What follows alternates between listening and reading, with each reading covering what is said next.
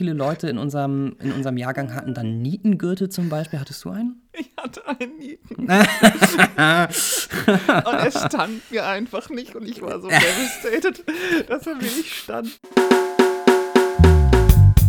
Ziemlich schlecht gealtert. Ein Podcast übers Älterwerden. Mit Christian und Roman.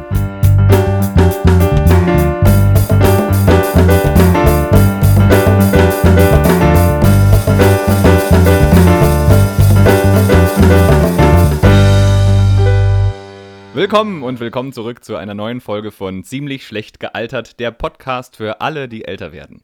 In diesem Podcast geht es um Filme, Bücher, Serien, Games oder Musik, die uns, die wir in den 90ern und in den Nullerjahren aufgewachsen sind, geprägt haben. Wie schauen wir heute auf diese popkulturellen Phänomene? Wie sind wir und wie sind Sie seitdem gealtert? Ziemlich gut oder doch eher ziemlich schlecht? Und diese Fragen stelle ich mir glücklicherweise nicht alleine, sondern rufe Christian in Norddeutschland. Hallo Christian. Hallo Roman. Na? Na, Christian, sag mal, hast du eine emotionale Bindung an deinen MP3-Player von früher, falls du einen hattest? Ähm, ich hatte einen. Ich hatte sogar nicht nur einen, sondern ich hatte diverse und ich hatte bestimmt zu allen irgendwie eine emotionale Bindung. Also wahrscheinlich nicht wegen des Gerätes selber, sondern wegen der Musik darauf. Wieso fragst du? Ich weiß nämlich noch, ich weiß nicht, wie ich darauf gekommen bin, aber ich weiß noch ganz genau, ähm, dass mein MP3-Player, es war eben kein Marken-MP3-Player, dass, wenn man die Musik da drauf gespielt hat, die Musik auf einem Album immer in sehr unterschiedlicher Reihenfolge war. Jedenfalls nicht so, wie das die KünstlerInnen auf den ähm, CDs intendiert haben. Und dass ich dann bei besonders Konzeptalben die Musik einfach durcheinander gehört habe, was ja eigentlich nicht so sollte. Und ich okay. habe mich dann in, den, in der letzten Woche besonders an ein Lied erinnert, was äh, ungewöhnlich lang war für einen Popsong. Es war Jesus of Suburbia von Green Day. Das war nämlich neun Minuten und acht Sekunden lang. Und da dachte ich mir, lass uns doch diese Woche mal über eine Band sprechen, die für die einen vielleicht für den Ausverkauf des US-amerikanischen Punks an den Mainstream steht und für die anderen äh, die Playlist für die Erweckung eines ersten politischen Bewusstseins geliefert hat. Denn wir sprechen heute über Green Day und besonders das Album American Idiot. Ja, witzig, dass dir die Idee gekommen ist. Mir ist die auch gekommen. Dann haben wir ja beide das gleiche vorbereitet. das ist doch gut. Ja. Christian, oh. was verbindest du denn mit der Band Green Day? Ja, tatsächlich vor allem das Album, um das es heute in erster Linie gehen soll, um American Idiot und alles, was dieses Album so an Begleiterscheinungen hervorgerufen hat. Also, ne, dass das Punk ist, das war mir auch damals als eher noch junger Mensch schon klar. Also drei Akkorde und so und viel schnelles, hohes Tempo, äh, viel Emotion, viel Wut. Und dann diese ganze ähm, visuelle Aufmachung, die die hatten. Ne? Also vor allem der Frontsänger Billy Joe Armstrong äh, hatte in, zu dieser Zeit, als American Idiot rauskam, so immer schwarze Klamotten an, äh, schwarz gefärbte Haare, so ein Kajal immer unter den Augen. Das habe ich erst später verstanden. Dachte am Anfang, die sieht einfach irgendwie immer ein bisschen ungewaschen aus. Er hatte so eine rote Krawatte häufig an, also diese schwarz-rot, bisschen weiß Optik. Und dann, ja, habe ich damit vor allem verbunden, dass es wie in dem titelgebenden Song von diesem Album, American Idiot, irgendwie gegen Amerika relativ allgemein geht, dass es eine gute Sache ist, gegen Amerika zu sein äh, oder gegen den Präsidenten, aber vor allem gegen Amerika. Das ist so, so der Vibe, äh, den ich damit assoziiere. Total. Und das ist ja eigentlich genau die, die Zeit, in der wir auf Green Day gekommen sind. Das Album äh, American Idiot, über das wir sprechen, kam ja 2004 raus. Und da waren wir jetzt, glaube ich, genau in dem Alter, wo uns diese Musik angefangen hat anzusprechen oder wo wir sie dann wieder gehört haben. Green Day an sich sind ja eigentlich älter. Also sie haben ja vor American Idiot eigentlich schon eine, eine äh, Karriere hingelegt. Zusammengefunden haben sich der Leadsänger, hast du schon gesagt, Billy Joe Armstrong und der Bassist Mike Durnt 1987 unter dem Bandnamen Sweet Children, damals noch ein anderer Schlagzeuger und kurz bevor sie ihre erste EP rausbrachten, haben sie sich dann umgenannt in Green Day. Dann kam 1990 der jetzige Schlagzeuger Trey Cool, geiler Künstlername übrigens, ähm, dazu und dann haben sie unter so einem Indie-Label ja schon einige EPs und Alben veröffentlicht, bis sie dann 1994, glaube ich, zum Major-Label gewechselt sind und dann das mit dem Album Dookie so richtig im Mainstream eingeschlagen sind. Aber davor, ja, waren sie eigentlich schon so Indie-Punks.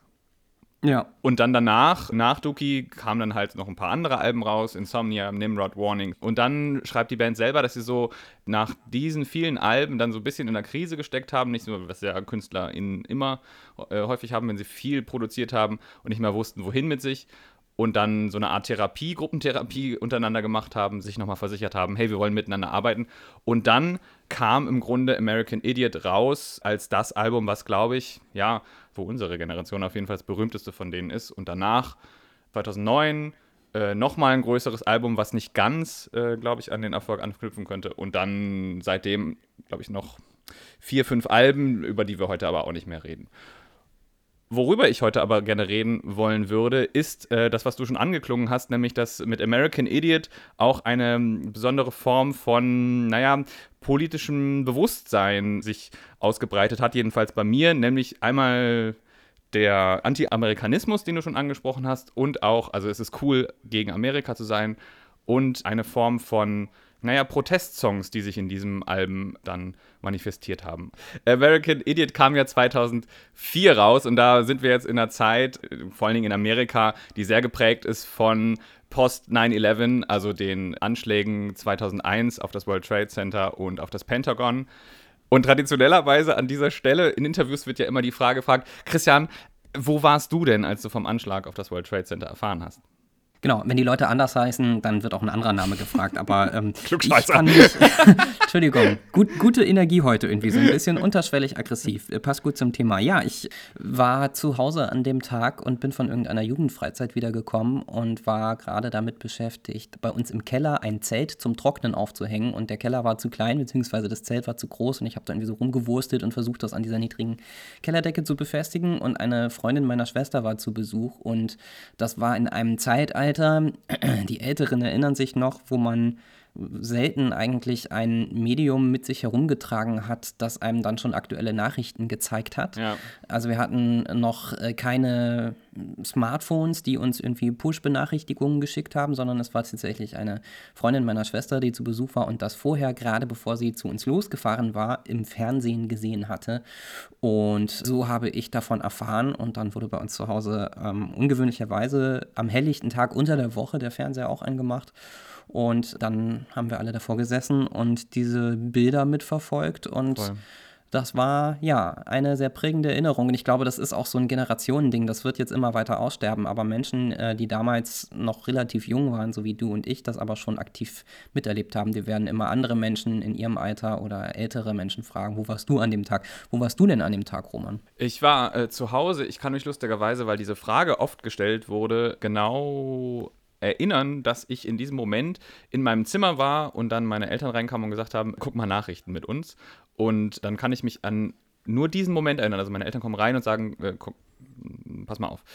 Und dann kann ich mich als nächstes aber wieder daran erinnern, dass wir dann in der Schule so eine Art ja, aktuelle Stunde gemacht haben. Also dann kam der Lehrer und dann haben wir darüber diskutiert. Und das war für mich das erste Mal, dass in der Schule wirklich aktuelle Ereignisse so einen Platz bekommen haben, dass man sagt, okay, wir machen jetzt kurz mal keinen Unterricht, äh, wir müssen mal kurz drüber reden, wie geht's mhm. euch, wir müssen euch die Weltlage so ein bisschen erklären, was das jetzt war. Und das war für mich so ein, finde ich, so ein einschneidender Moment, wo ich dachte, okay, Geopolitik oder politische Ereignisse auf der Welt haben jetzt gerade ganz dolle Einfluss auf das, wie wir hier miteinander leben. Das war irgendwie seltsam, weil natürlich vor uns, also vor 9-11, gab es ja auch Kriege. Also der Kosovo-Krieg war ja, da waren wir noch kleiner äh, mhm. auch durchaus sagen wir mal, Geschehnisse auf der Welt, die auch schlimm waren, aber letztendlich war 9-11 so der einschneidende Moment auch dann in dem jungen Erwachsenenalter oder Teenageralter, der wirklich mhm. so einen Eindruck hinterlassen hat. Und ich kann mich noch daran erinnern, dass dann im Laufe der Jahre danach, also die nächsten zwei, drei, vier Jahre, eben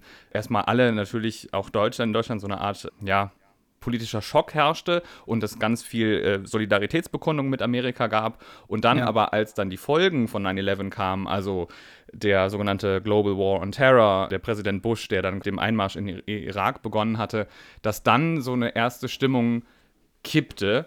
Und ich kann mich auch noch daran erinnern, dass äh, Kritik in dieser Zeit erstmal so, hm, so nicht so ganz äh, angebracht war und sich viele zurückgehalten haben mit, okay, Krieg fanden wir jetzt noch nie so gut, aber hier in diesem Fall muss sich ja Amerika vielleicht verteidigen und so weiter. Und das war innerhalb von Amerika genauso.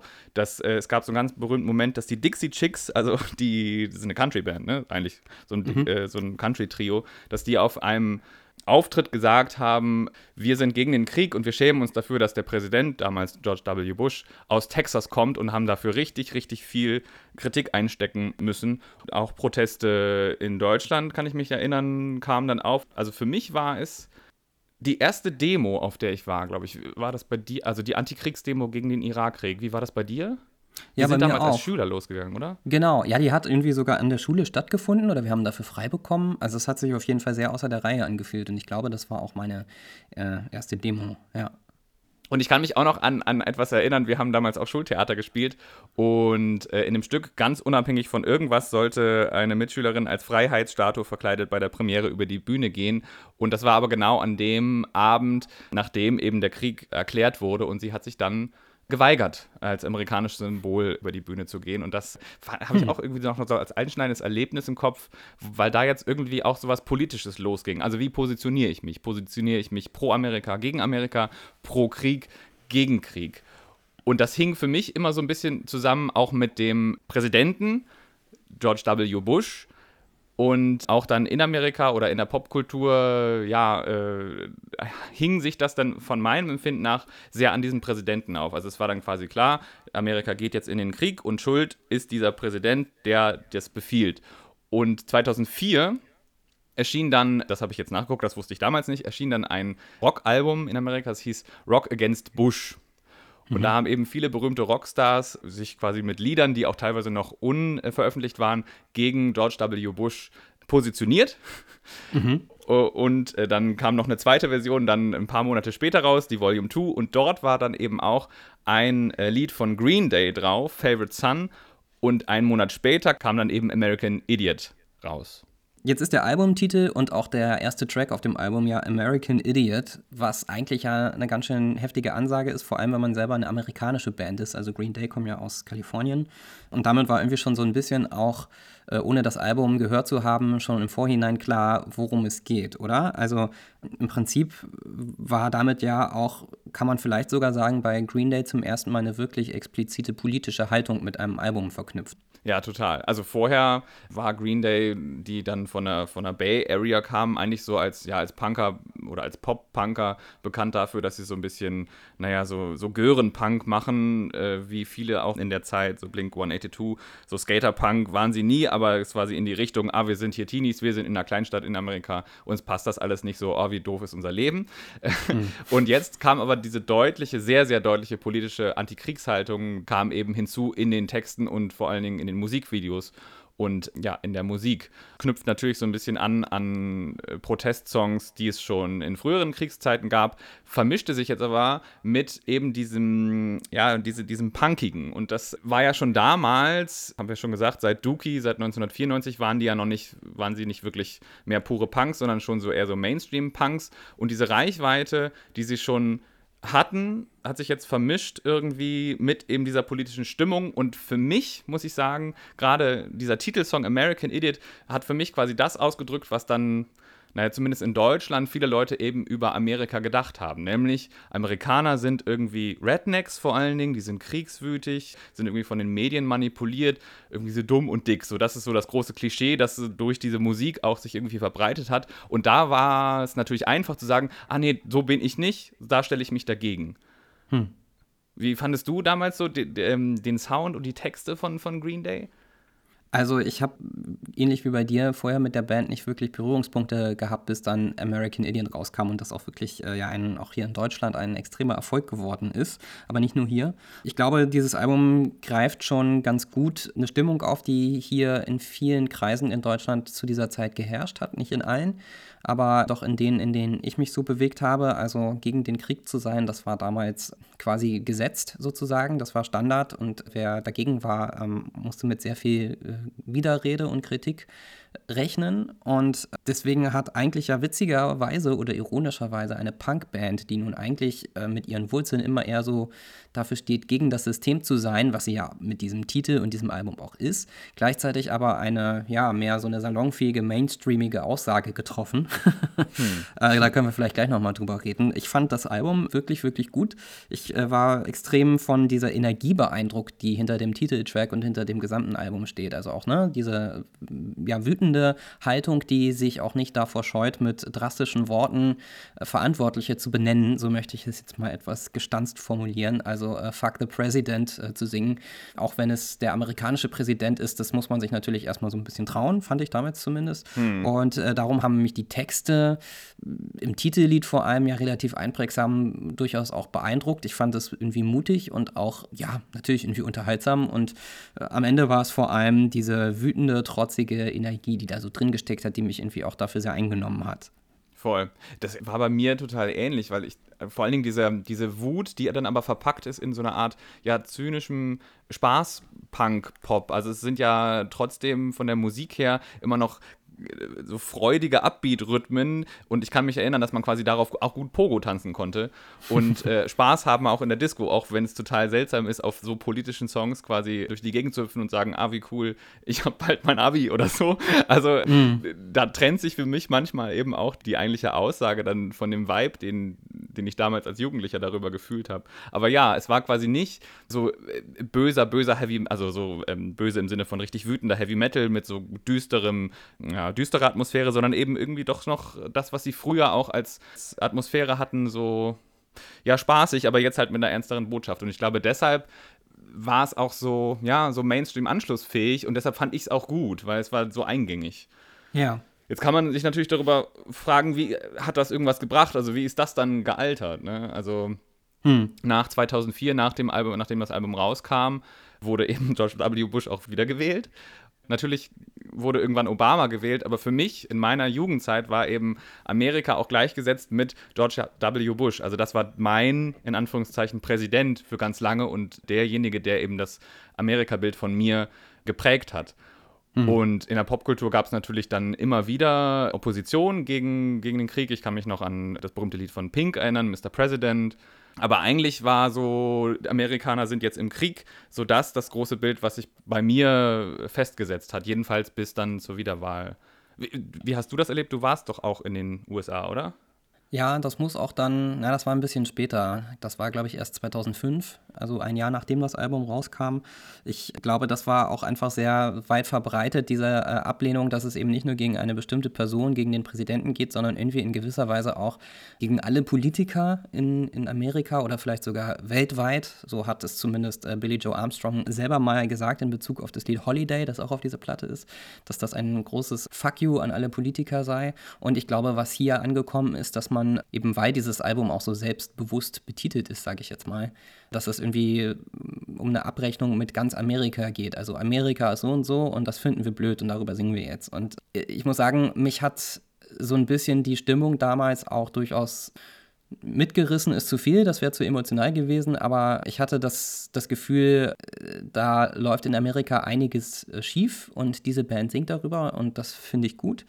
Aber dass es auch damals schon irgendwie vielleicht alles etwas komplexer war und dass es in vielen Bereichen in Amerika auch Menschen gegeben hat und gibt, sind immer mehr geworden, die auch gegen diesen Krieg waren und die aber in diesem Album und generell in Kritik an Amerika auch hier in Deutschland dann so ein bisschen alle mit abgekanzelt worden sind. Ja das war mir damals im Ansatz vielleicht bewusst, aber ich habe es irgendwie ignoriert. Ich, wir waren auch noch nicht so alt, also ich will das jetzt nicht damit rechtfertigen, aber ähm, es war vielleicht auch nicht einfach so bei uns die Zeit, wo wir schon wirklich in der Lage waren oder vielleicht gerade erst anfing, auch so ein bisschen die Komplexität, die hinter diesem schwierigen Thema steht, ein bisschen besser zu verstehen. Also ja, das war irgendwie schon so, äh, es haben sich alle auf diesen Präsidenten eingeschossen und dann irgendwie auch so auf die gesamte Nation, äh, deren voll. Präsident er ist.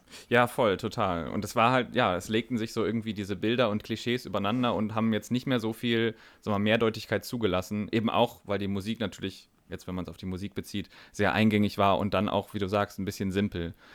Für mich hat sich das Ganze so ein bisschen in den Hintergrund gerückt, als Obama gewählt wurde. Dann war es eigentlich ja, also mit Amerika-Kritik gab es immer noch, die wurde dann auch differenzierter. Zwar ja, Aufbruch in eine gute neue Zeit vielleicht, aber eben auch immer noch Krieg. Und als dann aber Trump gewählt wurde, ja, brach so ein bisschen, glaube ich, auch global so eine Art neue politisches Zeitalter an. Und dann gibt es einen interessanten Kommentar äh, von Amanda Palmer, Musikerin, die sagte, naja, jetzt äh, können wir doch auch der Sache mal was Gutes abgewinnen. Ein bisschen zynisch gesprochen, denn jetzt, äh, wo die Zeiten wieder so schlecht werden, dann wird Punkrock wieder zum Leben erweckt, weil ja ganz klare satirisch-politische Botschaften gemacht werden können und dann wieder ein Feindbild hat. Aber das hat sich ja nicht wirklich eingelöst, oder? Oder ist jetzt Punkrock seit der Wahl von Trump damals wieder auferstanden? Also, wenn das passiert sein sollte, ist es an mir zumindest vorbeigegangen. Ich glaube, ich, ich verstehe, woher diese Annahme kommt. Also ne, nach, nach Obama, der für viele Leute ja ein eher progressives und auch linkes Amerika verkörpert hat, ist die Frage, ob das eigentlich stimmt. Aber das ist so die Vorstellung, die auch hierzulande viele Leute von ihm und seiner Präsidentschaft auch im Rückblick haben. Danach kam dann wieder so ein wütender alter weißer Mann. Also im Prinzip ja mit Trump für viele Leute eigentlich eine Karikatur dessen, was einen typischen amerikanischen, republikanischen, extrem konservativen Präsidenten aus auszeichnet, Voll. der einfach in vieler Hinsicht so over the top war, dass auch die Leute, die ihn gewählt haben, ursprünglich sich vielleicht gar nicht haben vorstellen können, was für ein Typ da dann wirklich ans Ruder kommt. Und eigentlich wäre genau dafür ja Punk prädestiniert gewesen. Aber ich glaube, es ist nicht nur so, dass wir es nicht mitbekommen haben, sondern tatsächlich ist auch Punk in all den Jahren, die dann nach Bush kamen, nicht mehr die relevanteste oder eine der relevanten Musikrichtungen gewesen, sondern Punk ist, glaube ich, seitdem immer mehr von Hip-Hop im weitesten Sinne abgelöst worden. Hm. Und dass sich dann, weil Trump Präsident geworden ist, nochmal irgendwie Leute zusammen, neu zusammengefunden hätten, wohlgemerkt. Also Punkbands von früher gibt es ja auch bis heute. Und gesagt hätten, jetzt nochmal irgendwie drei, vier Leute, äh, möglichst schnell, möglichst laut, möglichst wenig Akkorde und dann die ganze Wut rausbrüllen. Das hat es dann so in der Masse einfach nicht mehr gegeben, weil es dann andere Ausdrucksformen gab, mit denen man sich mit Trump irgendwie auseinandersetzen konnte. Ich glaube, das ist der eine Punkt. Der andere Punkt ist eben, dass er wirklich einfach in so vieler Hinsicht so irre und irrational und ja, over the top erscheint, dass äh, sich, glaube ich, die Kunst insgesamt schwer damit getan hat und bis heute tut, sich mit dem irgendwie auseinanderzusetzen. Und da ist dann auch eben Punk keine Ausnahme. Ja, stimmt. Das ist eigentlich Wahnsinn, ne? dass man sich denkt, okay, der Typ, haben ja damals auch viele Comedians gesagt oder auch South Park, glaube ich, hat es auch gesagt. Naja, hm. wir hören jetzt auf, weil mehr Satire geht halt nicht. Also, wenn in der Realität schon so viel Satire ist, dann müssen wir uns nicht mehr drüber lustig machen. Unser Job ist zu real geworden. Und hm. ähm, was ich halt wahrgenommen habe oder immer noch wahrnehme, ist, dass sich auch so ein bisschen die Fronten verschoben haben. Vorher war es natürlich gegen Außenpolitik, also gegen, ganz klar konnte man sich positionieren, da führt eine Nation Krieg, da bin ich gegen. Und es hm. wurde aber, alle Probleme, die jetzt aufkamen, wurden total mehrdeutig. Es war mehr so innerhalb Probleme. Also mit dem Aufkommen von Black Lives Matter und Hashtag MeToo wurden plötzlich gesellschaftliche Probleme offengelegt, die nicht nur in Amerika virulent waren, sondern überall, die aber nicht möglich waren, dass man mit dem Finger auf irgendwen zeigt und sagt, das ist das Problem äh, sondern es wurde zu einem gesellschaftlichen Problem, auch zu einer ähm, großen Spaltung innerhalb der Gesellschaft. Ich meine, dann bei der Wahl von Trump war ja auch klar, jetzt gibt es so riesen zwei Lager, die auch ungefähr gleich groß sind und wir können die nicht mehr kitten. Und da, ja, da sind halt so leichte, einfache Botschaften irgendwie auch ein bisschen unangebracht, wenn die ganze Situation auch so ein bisschen ja, mehrdeutig oder ambigur ist. Was am nächsten dran kommt, finde ich dann von Childish Gambino, This is America, was ja genau dann, was du gesagt hast, in die Richtung Hip-Hop geht und viel, viel pointierter, mit viel mehr Text äh, ausdrücken konnte, was jetzt wirklich das Problem sein könnte.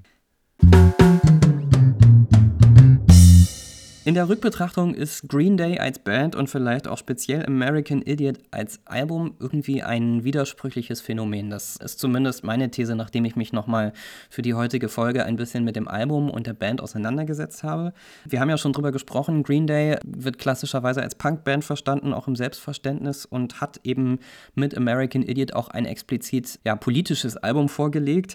Und dennoch ist irgendwie, finde ich, witzig und auch widersprüchlich an dem ganzen Ding, dass sie damit im Prinzip in Kreisen wie denen, in denen wir uns bewegt haben und ich glaube in ganz vielen Schichten in Deutschland, in Europa und auch in den USA teilweise offene Türen eingerannt haben. Mhm. Also dieses gegen das System zu sein und gegen den Präsidenten und damit dann Millionen Menschen zu erreichen und komplette Stadien zu füllen und auch extrem viel Geld zu verdienen, war bei diesem Album in einem Ausmaß, dass es fast ein bisschen anfängt, so ins Gegenteil zu kippen. Ich will nicht sagen, dass man äh, Punkmusiker sein kann und dann nicht viel Geld verdienen darf, auch wenn es sicherlich Puristen gibt, die sagen, das ist schon ein Widerspruch in sich.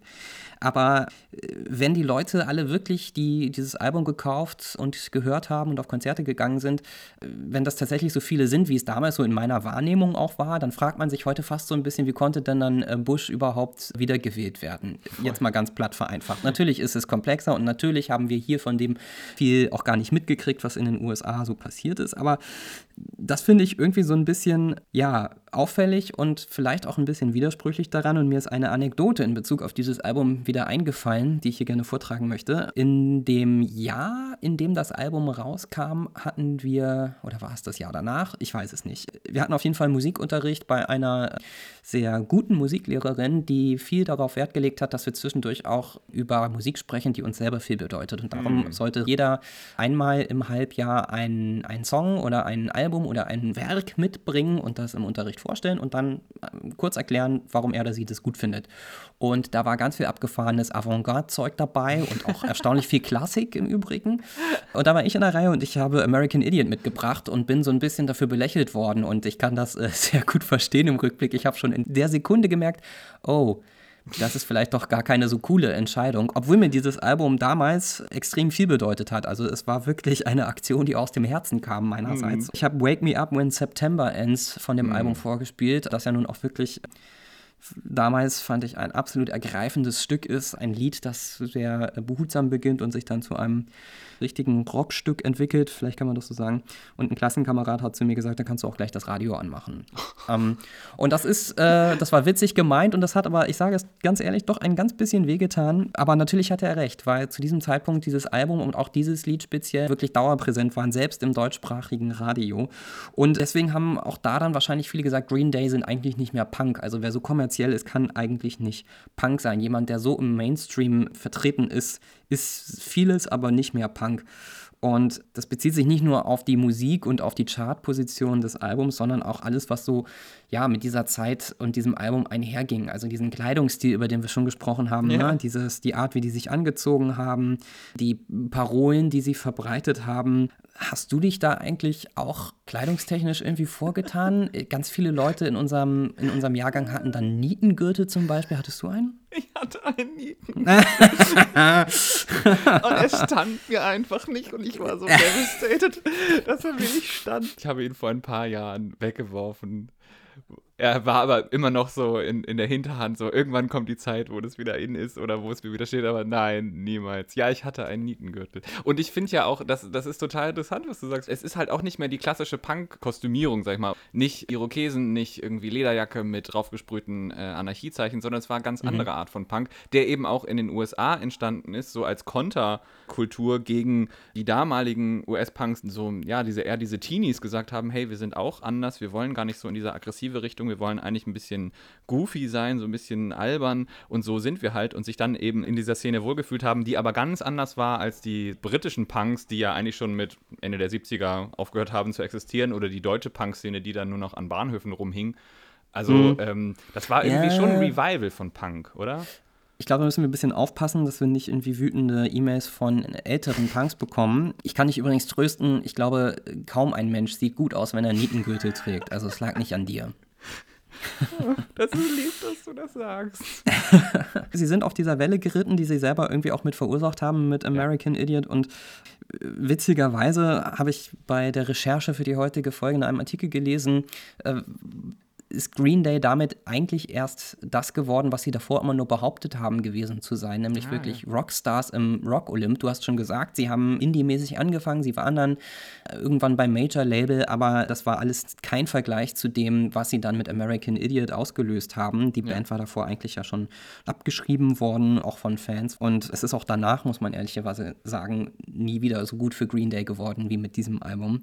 Aber dieser, ja, dieser Sellout, den manche Green Day dann auch vorgestellt vorgeworfen haben, hat, finde ich, eine gewisse Berechtigung, weil das, ich sage jetzt mal böse, American Idiot Franchise dann doch so ein etwas merkwürdige Blüten getrieben hat. Sagt ja. man das so? Es hat auf jeden Fall zum Beispiel eine Musical-Adaption gegeben, wo man denkt, hä?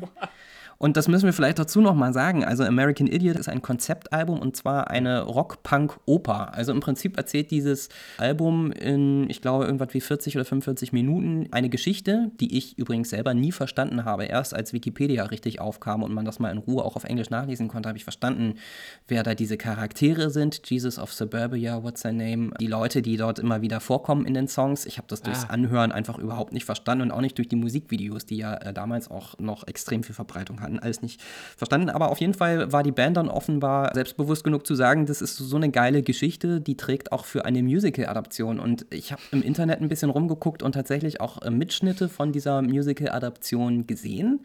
Äh, Proben dazu. Es gibt eine Doku von Green Day, glaube ich, selber sogar mitproduziert. Die heißt Broadway Idiot, was ich wiederum finde ein sehr schöner Name ist. wenn man mit Musicals vielleicht nicht so viel anfangen kann. Und eigentlich sind das Sachen, die für mich nicht zusammenpassen. Also eine Punkband und so auch so ein ein richtig heftiges, lautes Album und dann fängst du aber an, den Punk auf diesem Album auf einer Bühne irgendwie zu inszenieren. Und ich finde, so sieht das auch aus, wenn man sich den Mitschnitt davon anguckt. Ältere, weiße, äh, leicht übergewichtige Herrschaften in so einer Art Opernhaus, alles sehr gediegen, alles sehr hübsch und dann wird auf der Bühne da so ein bisschen einen auf Punk gemacht. Und sogar der Sänger der Band hat es sich nicht nehmen lassen, teilweise bei Inszenierungen da dann auch auf der Bühne aufzutreten. Also man denkt so, ah, mh, mm, Weiß ich nicht. Ich finde, es ist irgendwie einer zu viel. Und das ist ja nicht das einzige Beispiel. Du hattest mich selber noch darauf aufmerksam gemacht, dass Green Day ja auch in so ein bisschen hm, sich an die Videospielbranche verkauft haben, um es jetzt mal kritisch auszudrücken. Ja, äh, es gibt das Konsolenspiel Rockband. Ich habe es nie gespielt, aber mhm. dort gibt es eben auch Songs von Green Day so als Vorgaben. Ja, ich habe es mir auch mal angeguckt. Also es ist tatsächlich so wie, erinnert mich auch an Guitar Hero. Die Älteren erinnern sich. Also man muss im Prinzip mit Vorgaben von Symbolen äh, an seiner Konsole, teilweise mit passenden gitarrenförmigen Endgeräten, mhm. die Symbole in der richtigen Reihenfolge drücken und dann wird der Song so abgespielt, wie er im Original klingt. Ja. Ähm, und das ist halt irgendwie eigentlich genau das Gegenteil von Punk. Also es ist für mich so weit weg von Punk, wie ich mir selber nur vorstellen kann. Ne? Also ja. Punk sagt, do it yourself, es muss nicht perfekt sein. Und das Spiel sagt, bitte drücke Tasten in einer bestimmten Reihenfolge, damit es möglichst perfekt klingt. Voll. Punk sagt, offen für jeden, äh, jeder kann mitmachen. Und das Spiel sagt, du musst erstmal jetzt uns Geld geben, damit wir diese offiziell lizenzierte Musik irgendwie in dieses Spiel tun können. Punk ist die Attitude und die Message, auf die es ankommt. Und beim Spiel kommt es eben darauf an, dass du Knöpfe in einer richtigen Reihenfolge drückst. Also es ist irgendwie, das passt für mich alles vorne und hinten nicht zusammen. Und äh, das ging irgendwie immer so weitergefühlt mit Green Day. Also Musical und äh, Videospiel, okay, dann sind sie im Simpsons-Film drei Jahre nach Erscheinen des Albums 2007 aufgetreten, als Cameo-Auftritt, als gezeichnete Figuren. Ja. War eine Riesensache. Weil die haben auch ja. das Intro gespielt, oder? Also war, genau, die spielen. So der Film? Ja, der Film beginnt mit einem Green Day-Konzert in Springfield äh, und da spielen sie das Simpsons-Theme sozusagen und es gibt keinen Text und Billy Joe Armstrong singt nur wow. da, da, da, da, da. und es ist ganz witzig und so und es ist auch nicht schlecht gemacht, aber irgendwie äh, da zu dem Zeitpunkt war American Idiots dann auch drei Jahre her und ich hatte ja. das Gefühl, die waren die ganze Zeit auf Tour, haben zwischendurch irgendwelche Lizenzen abgedrückt und die Kuh immer weiter gemolken. Voll. Oder bin ich da ein bisschen zu streng? Ja, also ich verstehe es total und ich kann es auch so ein bisschen, also ich fühle das auch, ich fühle auch gut darüber. Aber natürlich kann man ja auch sagen, gut, du sagtest schon, sie waren halt, haben immer behauptet, sie sind eigentlich Popstars und ich kann mich an eine Anekdote aus der Doku erinnern, die ich da gesehen habe. Sie haben sich mit dem ersten Song, den sie geschrieben haben, beworben in, in einem äh, legendären Punk-Club, wo sie dann auch groß geworden sind, haben gesagt, wir würden gerne spielen, das ist unsere Musik und der äh, Besitzer, der sehr viel Wert darauf gelegt hat, dass der Punk Punk ist, aber quasi mit einer linken Gesinnung, also keine, kein Rassismus, keine Homophobie, also quasi diese ganzen rechten Skins ausgelagert hat, der hat gesagt, nee, sorry Leute, das ist zu viel Pop. Und aus der Nummer sind sie ja dann auch nie ausgestiegen. Also sie haben dann irgendwie, die Story geht dann weiter, der Besitzer des Clubs hat dann gesehen, wie die Band trotzdem so vor fünf Leuten gespielt hat und mega die Show abgezogen hat, gemerkt hat, ey, die wollen das, was sie tun, ich lasse die doch mal spielen. Aber so dieses Poppige haben sie nie verloren. Und ja. es war, glaube ich, nie deren Anliegen, Punk des Punk willen zu machen, sondern haben immer gesagt, okay, das sind wir halt, wir machen das und solange wir mit unseren Texten zu Leuten sprechen, denen es ebenso geht, dann ist es uns auch egal, ob das Pop ist oder nicht. Und der große Vorwurf der Szene, ihr seid ja keine Punks mehr, wenn ihr zum Major Label geht, ist natürlich einmal irgendwie so ein bisschen ideologisch geprägt, dass man sagt, hm. naja, das geht halt nicht zusammen, das mögen wir nicht. Andererseits natürlich auch haben die dann äh, vor Leuten in Stadien gespielt, Green Day, als sie berühmt wurden, denen Punk gar nicht so am Herzen lag und die wahrscheinlich, so sagt es auch die Doku, die äh, Leute, äh, also die Fans, die jetzt Green Day hören, haben damals in der Schule die eigentlichen Punks auch gemobbt und das ist so ein bisschen mhm. so der Verrat an der Community, wurde er dann so wahrgenommen. Und das mhm. kann man schon, wenn man so viel Ausverkauf mit Simpsons Film Cameo mit Videospiel, das kann man schon so sehen, dass man sagt, naja, Leute, also viel mit der richtigen Community hat es nicht mehr zu tun. Hm. Gleichzeitig, wenn die Texte, Inhalte und auch der Style immer noch so ist, du sagtest ja auch, okay, diese Krawatten und bisschen Emo, dass das anschlussfähiger wird und dass dadurch quasi weniger Leute gemobbt werden, Anführungszeichen, oder sich mehr gesehen fühlen, kann das ja auch was Gutes sein. Hm. Also es gibt zum Beispiel die Vorband, ich glaube zu Dookie war es aber damals, die äh, Pansy Division, die offen queer waren. Und das war, glaube ich, schon so eine Neuerung, dass quasi für so ein Major-Label-Band in Hallen, dass so eine Vorband kommt, die sagt, hey, wir sind schwul und wir sind sichtbar und cool, dass wir diese Show hier eröffnen können. Und da hat sich die Band, glaube ich, so ein bisschen Anarchie und so ein bisschen politische Gesinnung noch erhalten, aber natürlich in ihren eigenen Sachen wurde es dann auch immer mainstreamiger, radioiger. Gut, man kann natürlich auch sagen, Green Day haben sich mit dieser Platte einfach auch ein Millionenpublikum erspielt, das sie vorher so in diesem Umfang nicht hatten. Ja. Und das ist dann auch in Ordnung. Witzig ist dann wiederum, wenn man jetzt nochmal auf die Punk-Wurzeln guckt, dass diese Band eigentlich ja erst mit einem Nicht-Punk-Album in gewisser Weise den großen Durchbruch im Mainstream hatte, weil Stimmt. wir haben es eben schon mal angesprochen, American Idiots ist auch als von der Band selbst zu konzipiertes Rock-Punk-Oper-Album geschrieben worden. Mhm. Wir haben schon gesagt, das Ganze ist im Prinzip eigentlich ein fast durchgehender Track. Es gibt nur ganz wenige Unterbrechungen auf diesem Album. Im Prinzip ist es auch so gedacht, dass man es in einem Rutsch oder in einem Sitting durchhört. Und es erzählt eine Geschichte. Ich habe eben schon gesagt, ich tue mich so ein bisschen schwer damit, das aus diesem Album rauszuhören, aber äh, Jesus of Suburbia und die Desillusion seiner Generation, dass man irgendwie weg will aus der Vorstadt und doch irgendwie ja, es nicht so richtig wegschafft, so würde ich das jetzt mal grob beschreiben. Aber äh, das ist natürlich in vielerlei Hinsicht auch ein bisschen mehr als nur dieses äh, Drei-Akkorde-Punk. Ne? Also der, ja. der, der Opener, American Idiot, ist genauso konzipiert, aber viele andere Stücke, die dann danach kommen, sind auch, wie du schon ganz am Anfang sagtest, teilweise irre lang, teilweise so unterschiedlich arrangiert mit Tempowechsel und so. Also da ist, schon, ist auch schon einiges drin. Und deswegen ist es eigentlich lustig zu sehen, dass es erst damit zum großen Durchbruch gekommen ist und nicht mit der Punk-Attitude in den Jahren davor. Voll. Ich meine, trotzdem in den Rockpartys, wo wir früher dann waren, äh, ist trotzdem Basket Case und äh, äh When, I, Come, I come around. sind trotzdem noch so krasse, krasse äh, Banger. Aber klar, ja. richtig musikalisch weiterentwickelt, in Anführungszeichen, oder woanders hin entwickelt, haben sie sich dann mit American Idiot, das stimmt es geht Green Day ein bisschen vielleicht so wie dir und mir oder, oder einigen anderen Menschen, von denen man sagt, they peaked in high school. Also sie haben auf der Schule die Blüte ihres Lebens erreicht und ab da ging es nur noch bergab. und ein bisschen ist es mit Green Day und American Idiot leider so. Also wir wollen uns ja ganz am Ende nochmal dann äh, der Frage widmen, wie ist das jetzt gealtert? Aber ich kann hier schon mal vorwegnehmen, ich finde dieses Album auch heute noch richtig gut und ich höre mir das richtig gerne an. Es ist halt danach, alles was danach so kam, fand ich eher so, mh. Äh, ich hatte das Gefühl, dass mit dem darauffolgenden Album dann im Prinzip eine Fortsetzung geschrieben ja. werden sollte, die aber dann einfach nicht mehr so verfangen hat. Dann äh, habe ich festgestellt, dass sie im vergangenen Jahr, äh, glaube ich, ihr aktuellstes Album rausgebracht haben. Das ist schon irgendwie völlig an mir vorbeigegangen. Ich war auch nie Hardcore-Fan der ersten Stunde, aber daran gemessen, wie sehr mir dieses Album American Idiot, äh, wie viel mir das bedeutet hat und vielen anderen auch, ist das, was die Band danach gemacht hat, wirklich traurigerweise alles so ein bisschen ja, egaler geworden das ist irgendwie schade, aber man kann sich natürlich auf der anderen Seite daran freuen, dass dieses Album so ein großer Erfolg war und dass wir selber dabei waren und das miterlebt haben und es uns auch so gut gefallen hat. Voll. Und für mich ist es halt so, muss ich leider auch zugeben, dass ich damals noch weniger als heute gar nie auf Texte gehört habe. Also natürlich, ja. wenn, wenn man eine Textzeile so oft wiederholt, dass sie das sich dann einprägt, dann, dann verstehe ich schon, worum es geht. Aber du sagtest auch, es ist so ein bisschen schwierig rauszufinden, dass es eine Rockoper ist, die eine Geschichte erzählt. Das habe ich nie verstanden, das verstehe ich auch jetzt nicht, weil es mir ganz schwer fällt, generell auf Texte zu hören bei Musik und für mich eben der musikalische Anteil irgendwie geht doller rein bei mir. Und dann mhm. ist es halt Upbeat und ah cool und viel Tanzen und Pogo. Mit so mal so einer Botschaft, wo ich einen Textfetzen verstehe. Ich meine, I don't wanna be an American Idiot ist natürlich einfach zu hören, weil es gleich der erste Satz ist und der bleibt ja. dann hängen. Aber sonst, ja, die politische Botschaft an sich bleibt bei mir jetzt auch gar nicht mehr so wirklich hängen, wenn ich, wenn ich die Lieder okay. höre, sondern denke viel mehr dran, äh, wie ich dazu getanzt habe. Ja, das ist witzig, dass du das sagst, weil mir geht es heute ähnlich und das war früher aber anders. Ja. Ah. Also ich habe das Album wegen seiner Musik und seines Konzepts geliebt, aber alles, was so an politischen Aussagen dahinter stand, fand ich damals auch einfach cool. Und dass es heute vielleicht ein bisschen komplexer ist oder so, das haben wir ja schon besprochen.